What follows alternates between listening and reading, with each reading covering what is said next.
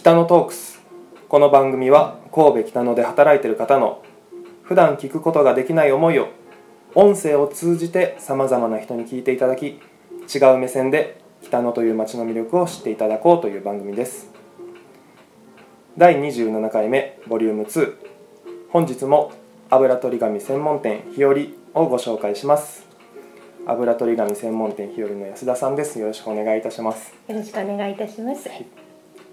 前回は、えー油取り紙がどれぐらい前から使われてたりだったりなぜそれができたのかっていうお話と自分の皮脂の多さに驚いてしまったという はい。感じだったんですけど、はい。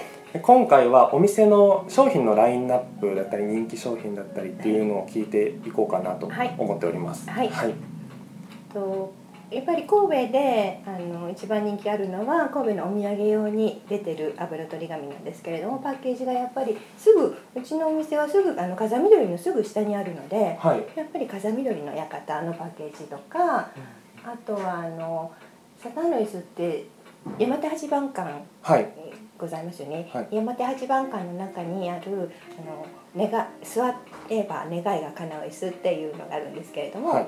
そのパッケージを作ってるので、あのちょうどうちのキャラクターでポケットとケロちゃんっていううさぎのキャラクターと、はいカエルちゃんの可愛いキャラクターがいるんですけどその子たちが椅子に向かって願いが叶いますようにっていう感じで。あの一緒にポ願ってケットとケロちゃんちゃんはい可愛い名前ですね。可愛いあのキャラクターうさぎちゃんのキャラクターなんですけど、はい。もうはい人気ありますねうーん。他には香りがついてるものがあって香りも6種類あるんですけれど結も、構な種類の。そうなんです、はい。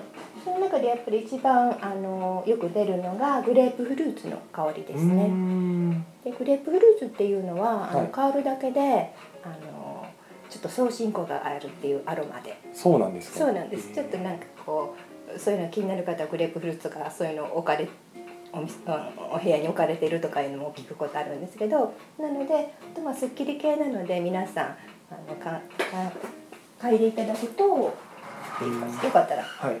香っていただくとあ、すごい。爽やかな香りが。はい。うーん。あ、これ。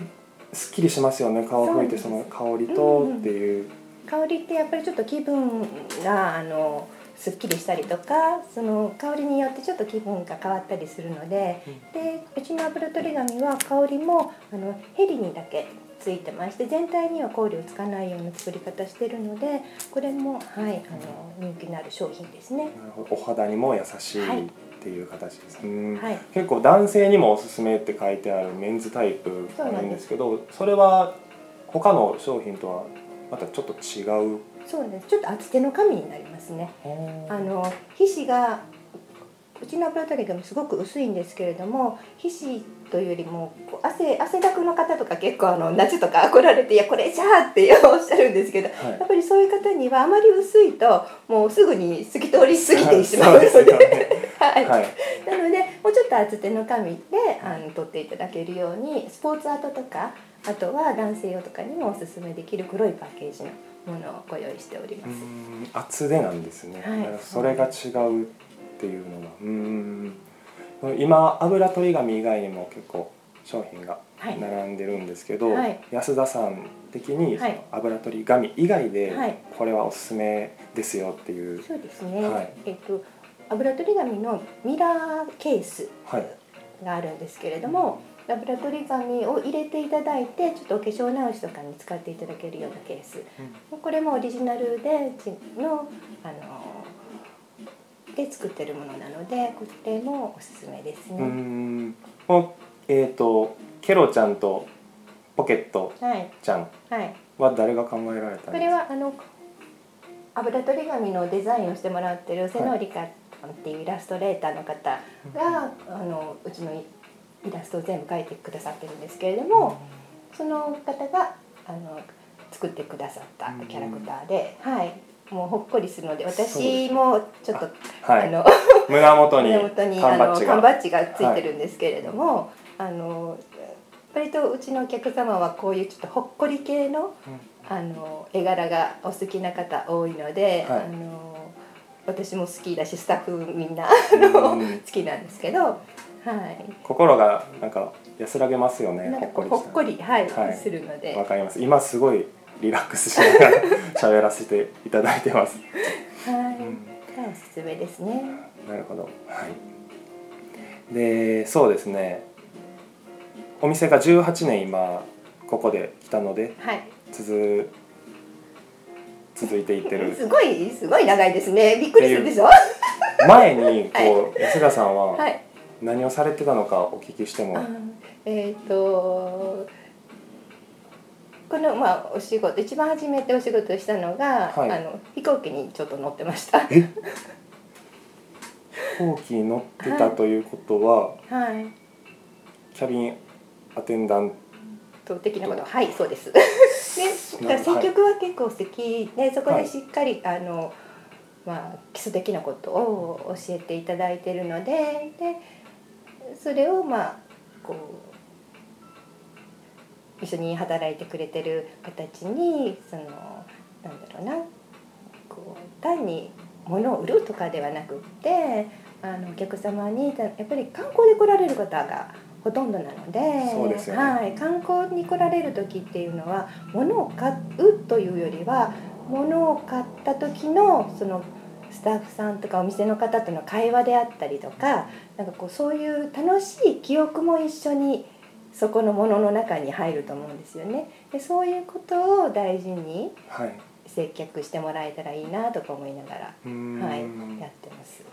そのサービス面安田さんのこうサービス面でこれだけはこうなんて言ったらいいんですかねここは大切にしているっていうところってどうどういうところが大切にされてまそうですすね。やっぱりお客様をしっかり見るというか、あのお客様の立場に立つ、うん、前を歩いてらっしゃってやっぱりうちちょっと段差あるんですね、はい。あの10センチぐらいなんですけれども、であのやっぱりご年配の方とかは前を見てらっしゃっておあの買ってお商品買っていただいてでそのままさっとこう出られる時にやっぱりちょっと一言あの「お足元お気をつけくださいませ」っていう言葉があるとないとであの違うのででスタッフうちのスタッフみんなそういうことはもうあの気をつけるように言ってますしあとはもう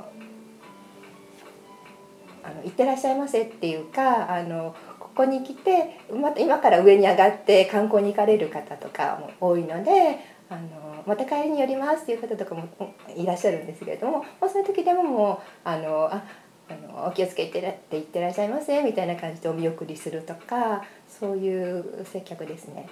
本当に相手の立場にもそうですね。立ってはい。どういう状況なのかはい。見極めてうん。接することが大事、はい。うーん。なかなかね相手のことを分からなかったりすることがうん。多いので、ええ。しっかり観察。そうですね。やっぱりそれは見る目ができてないとなかなかあのそその対応その時その時にあった言葉かけっていうのはすごく難しいかなと思うんですけどそれがなんかねだんだんできてくるんですよね皆さん。それもまた楽しくって。なるほどそれはもう培われたノウハウとうんいろいろそれはもう確固たるものが安田さんに終わりなので教私え方も相当うまそうな感じいやわかんないんですけど本当にねなんかね急に急にコンとできるようになるんですよね。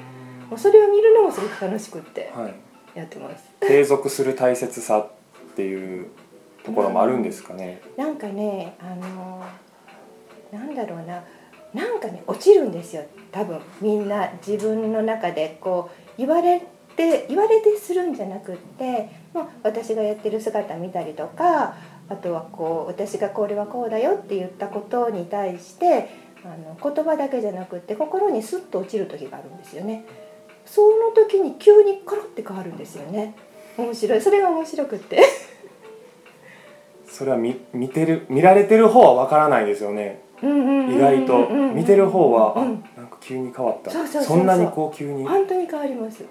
うん、面白い。それが本当にそのあのスタッフさんの船長っていうか急に変わるのを見るのが楽しくって。うーん。はいもう本当真心のサービスとあとはスタッフさんとのこう連携というかそうですね、はうちはいい子ばっかりなので本当に助かってます